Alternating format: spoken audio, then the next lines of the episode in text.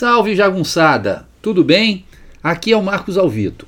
Antes de começar o episódio de hoje, eu queria dar um aviso acerca de dois cursos que eu vou iniciar agora nos próximos meses. Em dezembro, vou começar um curso sobre primeiras histórias, o livro de contos do Guimarães Rosa, que representou uma verdadeira guinada na carreira dele depois de Grande Sertão Veredas e Corpo de Baile, livro publicado em 62, e que inclusive nós vamos começar a analisar é, nos próximos episódios do Urucuia Podcast. Vamos interromper um pouquinho a programação lá dos Diários de Urucuia para analisar um pouquinho do, do Primeiras Histórias. Então, Primeiras Histórias vai ser segundas-feiras, às 19 horas, a partir do dia 5 de dezembro. Quem tiver interessado, as informações com marcosalvito.gmail.com. Em janeiro de 2023 a gente vai começar uma, uma empreitada não rosiana. A gente vai ler Proust, vamos ler o primeiro volume do Em Busca do Tempo Perdido, do Proust, chamado No Caminho de Swan. É, vai ser sempre às quartas-feiras, às 19 horas. Quem tiver interessado, é o mesmo e-mail, marcosalvito.gmail.com.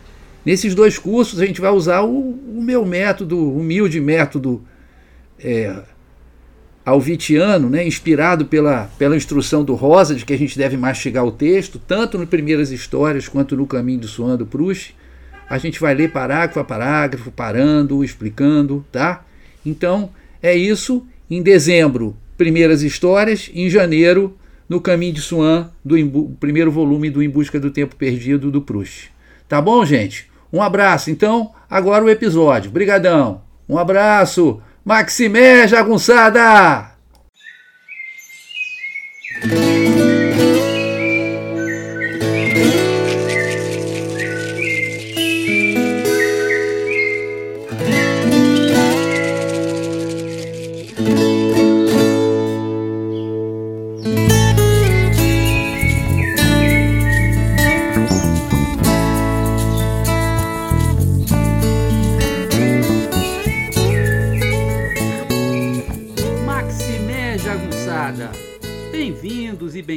A Urucuia, um podcast feito para te ajudar a ler Grande Sertão Veredas e outras obras do nosso amado João Guimarães Rosa.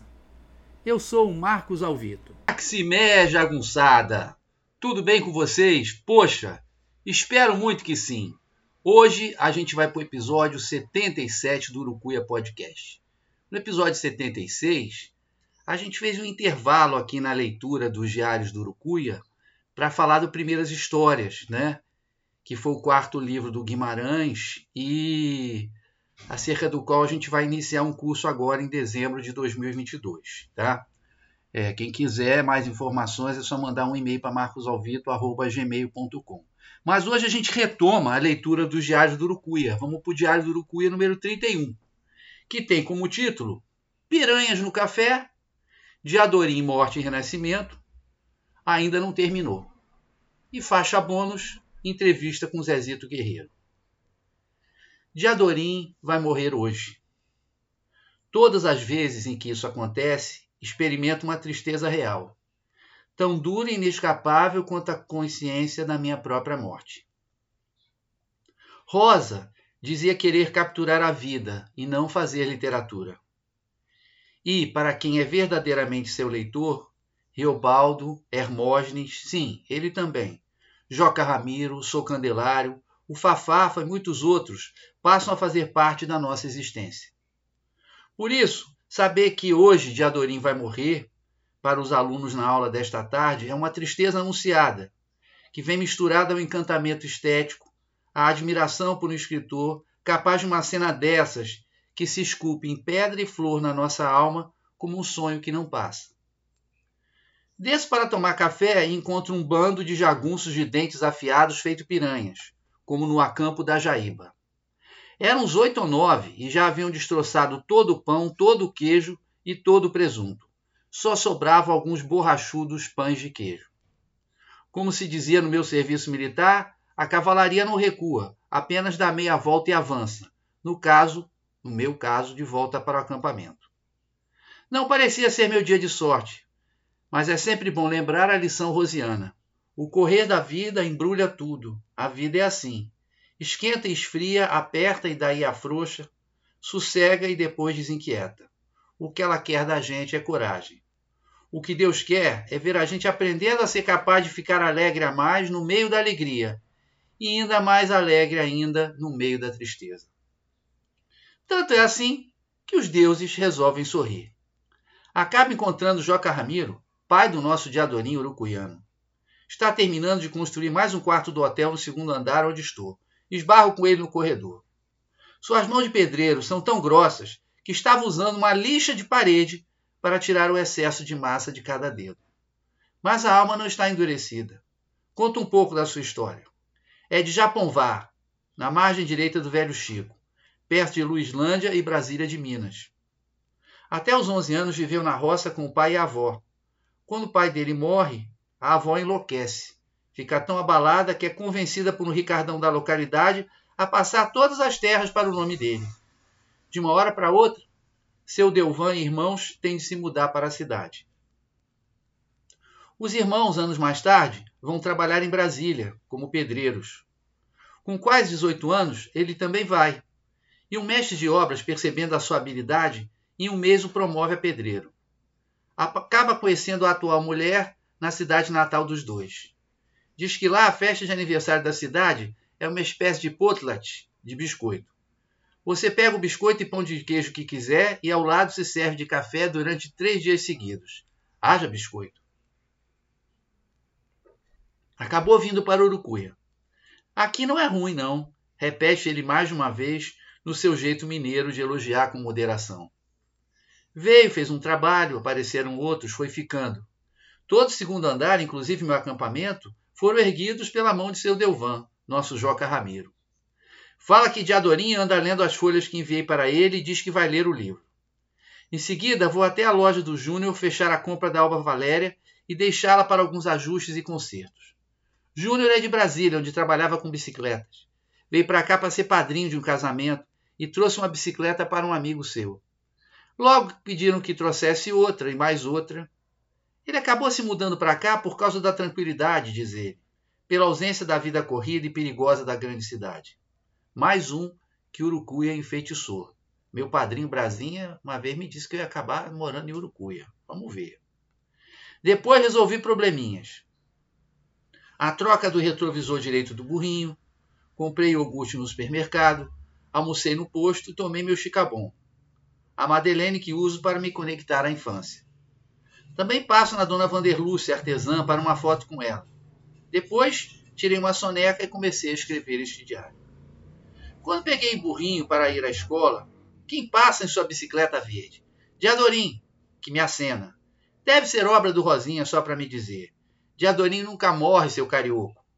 Diadorim é eterno.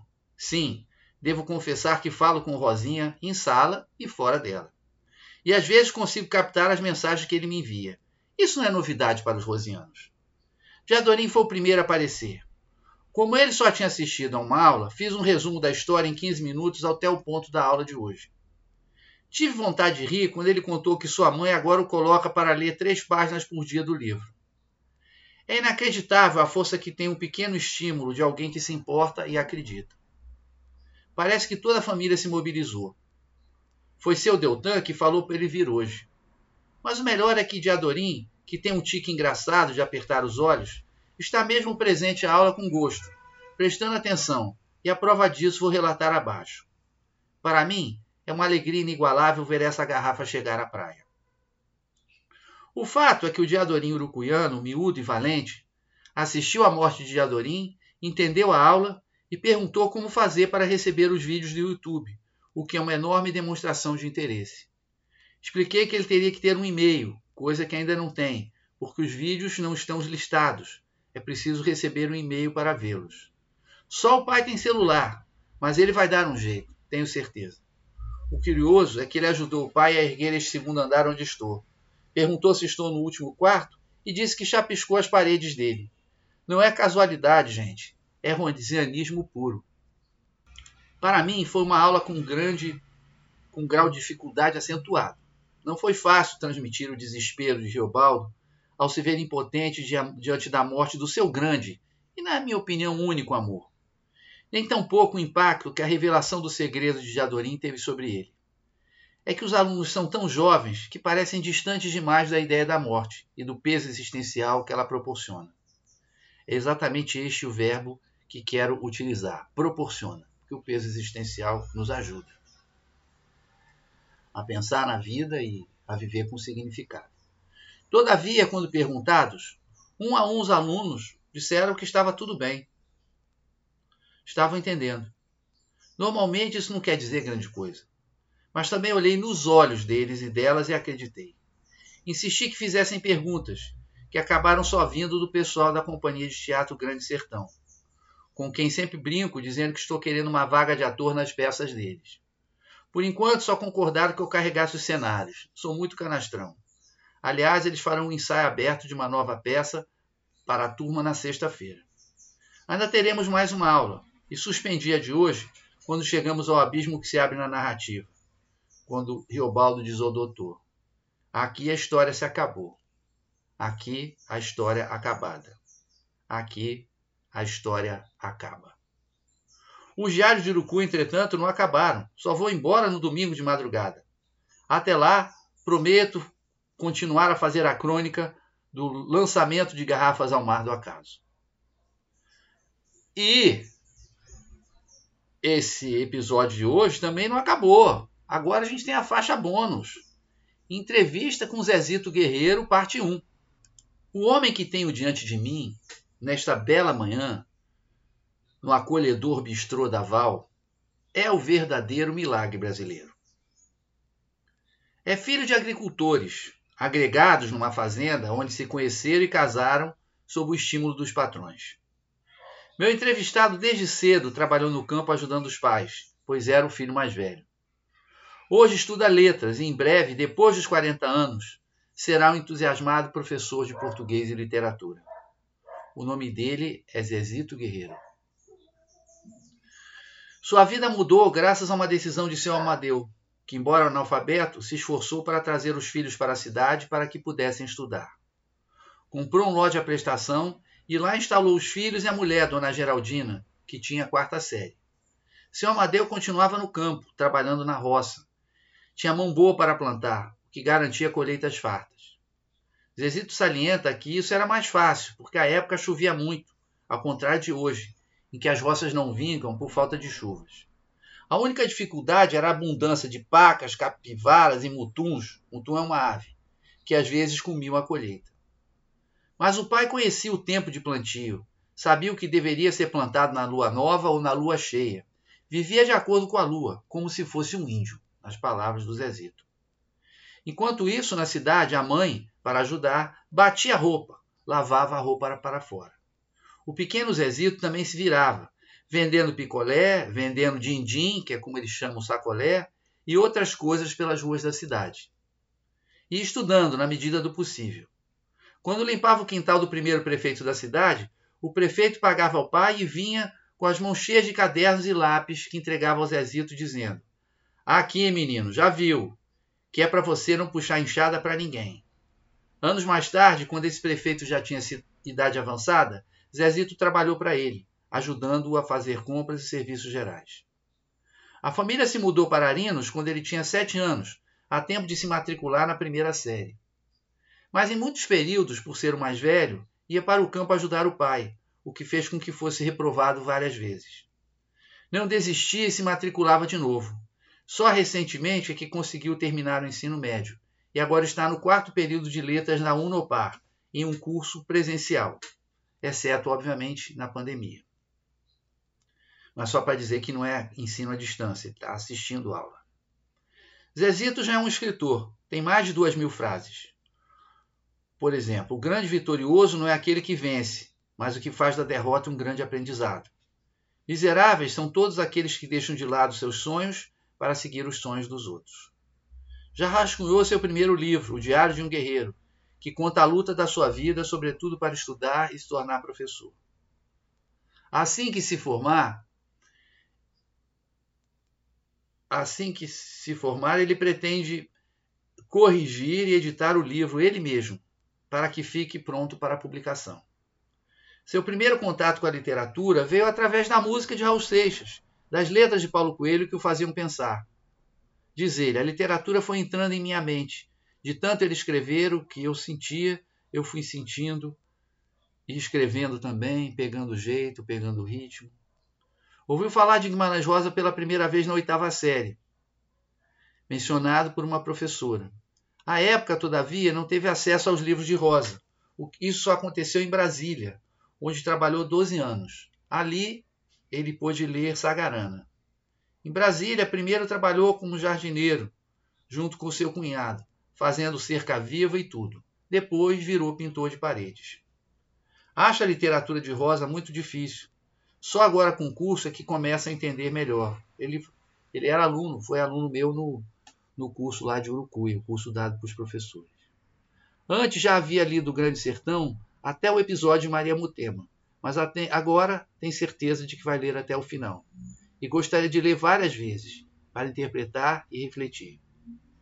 Uma professora conta que uma professora do ensino médio pediu que os alunos fizessem um resumo de 20 linhas de Helena, de Machado de Assis. Depois de ler e interpretar, Zezito fez um resumo de 155 linhas, tão bom que a professora disse que não seria preciso ler o livro, apenas o resumo feito por ele. Zezito vive seu sonho e não abre mão dele por nada. Por enquanto não se casou e só quer ter uma família depois que for professor. Até lá se mantém em forma, correndo até 16 km por dia. E nos fins de semana, relaxando em meia natureza, com pedaladas de 105, 105 km só de ida, até a cidade de Buritis. Bom, essa foi a primeira parte da entrevista com o grande Zezito Guerreiro, uma figura maravilhosa que eu tive a grande honra e alegria de conhecer da cidade de Arinos. E na próxima, no próximo episódio, a segunda e última parte então dessa entrevista. Por hoje é só, jagunçada. Um grande abraço. Maximé. Agora vocês ficam com a linda Acordais. Joyce. Tchau, jagunçada. Um abração, Maximé. Tchau, beijo.